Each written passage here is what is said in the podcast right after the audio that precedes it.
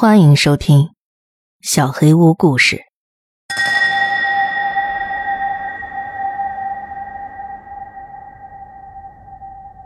爷爷的录像带。我的爷爷有很多优点，但做个好人却不是其中之一。九六年春天，在他六十六岁生日前不久，我亲眼目睹他绑架回家四个男孩。并最终谋杀了他们。那时我只有九岁，如此年轻，我几乎不明白发生了什么。我只知道，我的整个世界破灭了。在我长大的过程当中，我了解到他是怎么通过电视和网络实施他那些暴力堕落行为的，但我不是完全憎恨他。毕竟是他养育了我，我知道用带尖刺的腰带抽打在身上是什么样的感觉，但是他却从来没有虐待过我。事实上，我想起他的时候，大部分记忆都是愉快的。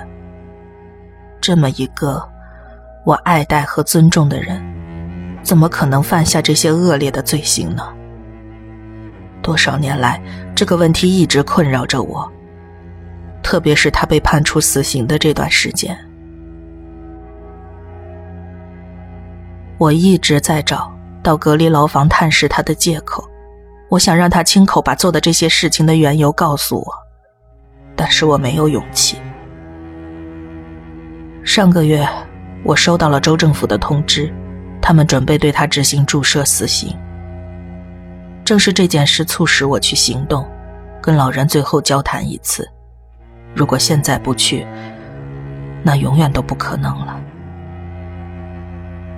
我的兄弟姐妹都觉得我这是浪费时间，但我想百分百的确认，那个养育我们长大的人是个魔鬼。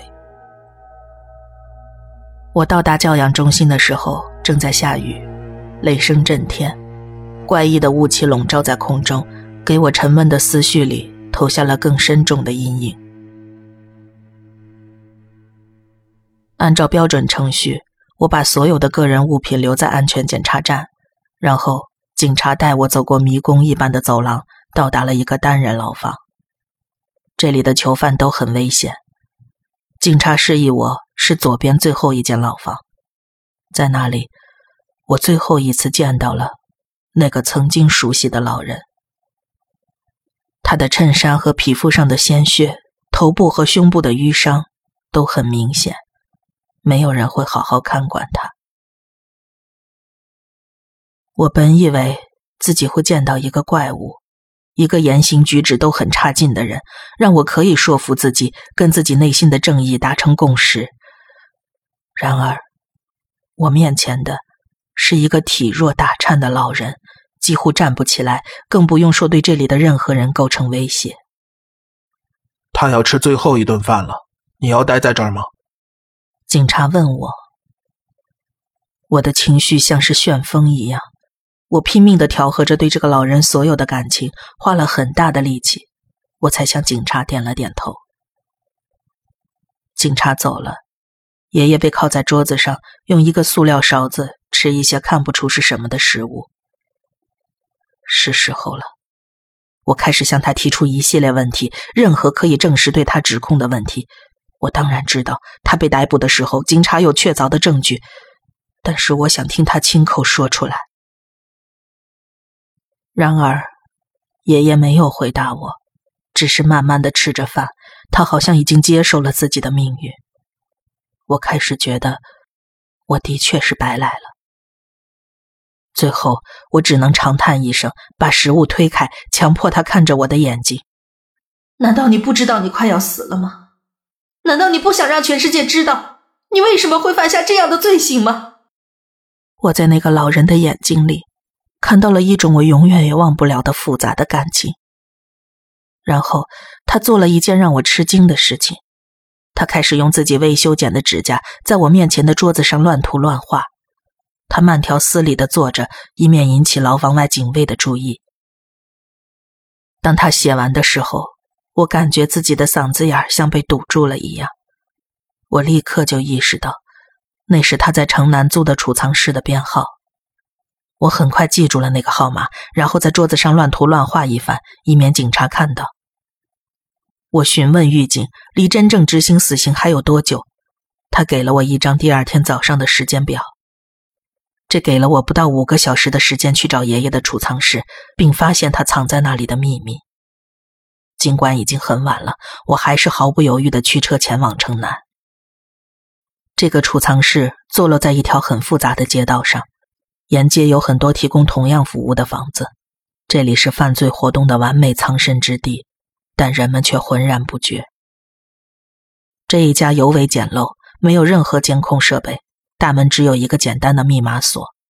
我已经知道了密码，打开它只需要几秒钟。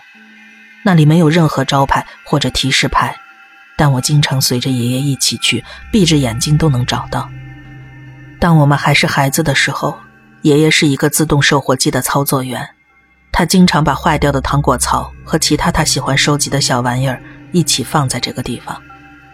爷爷的储藏室被那种最便宜的自行车车锁锁住了，但我轻而易举就打开了它。很想假装这是我第一次开锁。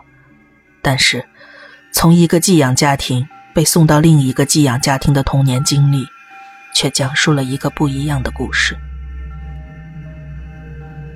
在宽敞的房间里，我闻到了潮湿的家具和腐败的食物的味道，那是一种发霉的、肮脏的气味，我厌恶的捂上了嘴。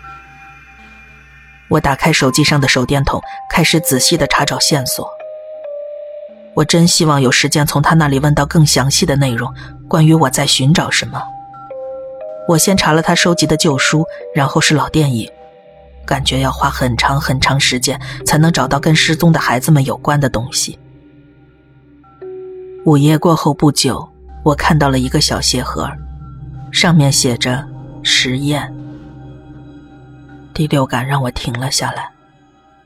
我把鞋盒取下来，发现里头有五盘录像带，里边有看上去大概三十分钟的胶卷，好像没什么特别的。但是我脊背上有一种奇怪的刺痛感，告诉我，这就是我要找的东西。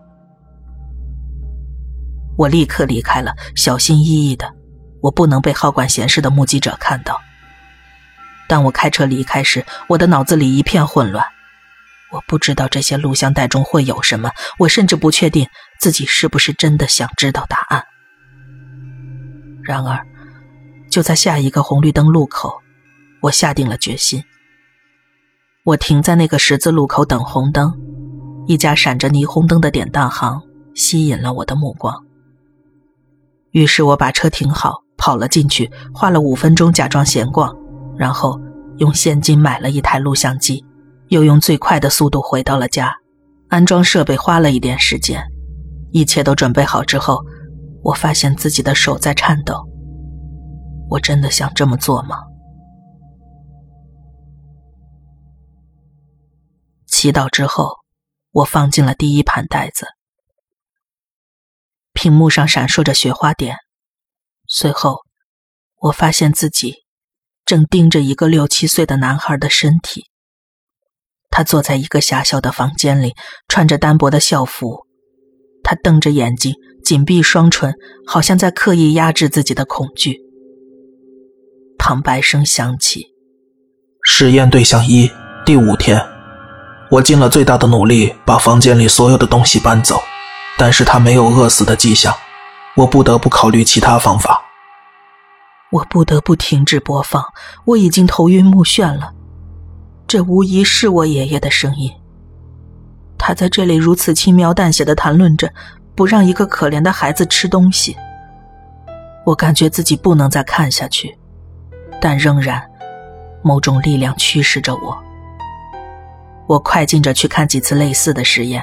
爷爷试图用马用镇静剂使这个可怜的男孩镇静下来。我看到孩子在尖叫，我不能再看下去了。爷爷希望我从他这些卑劣的行径中知道些什么。打开第二盘录像带时，我的手真的在颤抖。我注意到这一盘的长度很短，我以为我能少受一些折磨。我错了。实验对象二第三十三天，我别无选择，只能采取更暴力的手段。实验对象得到了一件武器，我选择了它来帮助提取。我将尽可能的观察这个过程。那是一把切肉刀，他给了那个可怜的孩子一把切肉刀。被关在笼子里一个多月，食物和水都很少。我很清楚爷爷想要的是什么。我在男孩拿起刀子之前就把袋子停了下来。我捂住嘴，防止自己叫出声，随手抓起桌子上一件东西扔了出去。这不是真的，不是真的。但是，证据就在眼前，我怎么都不能否认这些事实。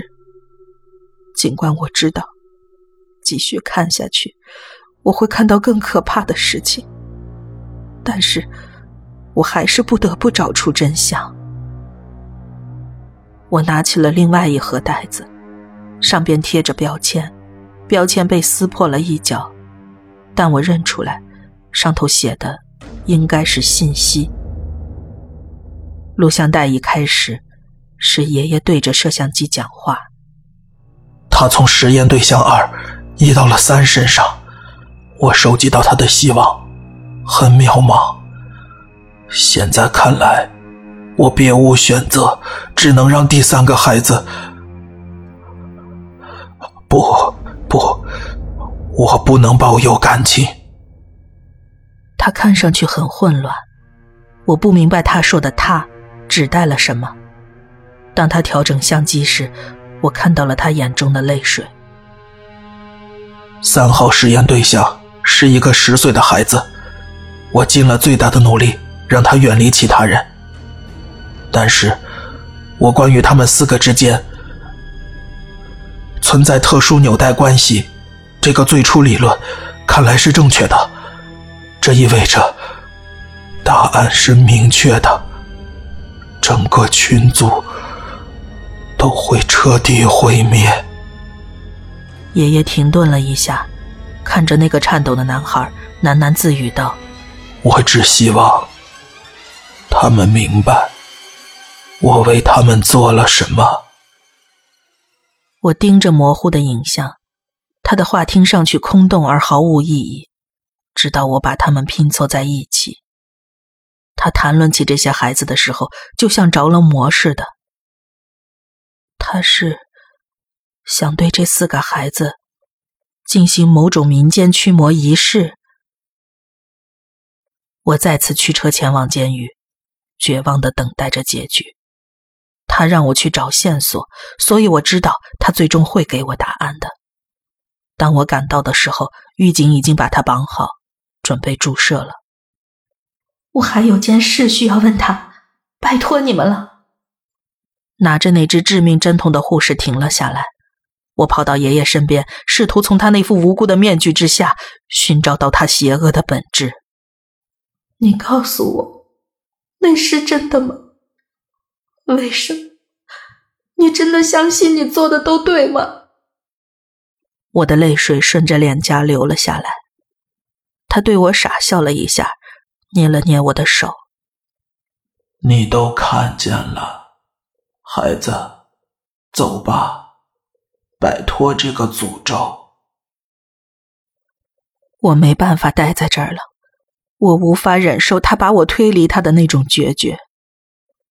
驾车回家的路上，就像一个没有人关心的葬礼游行。我不敢相信他的这个秘密，我鼓足勇气要把录像带烧掉，彻底摧毁那个恶魔。但在这之前，我告诉自己，必须百分百确定我相信的事实。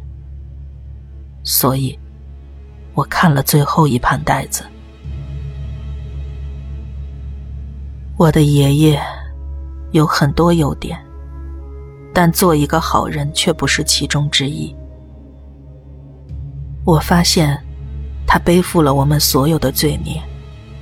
就在我看完最后一盘录像带的那天，那是幼年的我。如果我在这里成功了，我将把恶魔从孙女的身上移到我自己的身上。到那时，这个世界就会摆脱这种威胁。泪水让屏幕变得更加模糊。我很高兴，我很伤心，我崩溃了，我明白了一切。当我看着自己毫无生气的身体抽搐时，我看到一丝阴影从身体中抽离。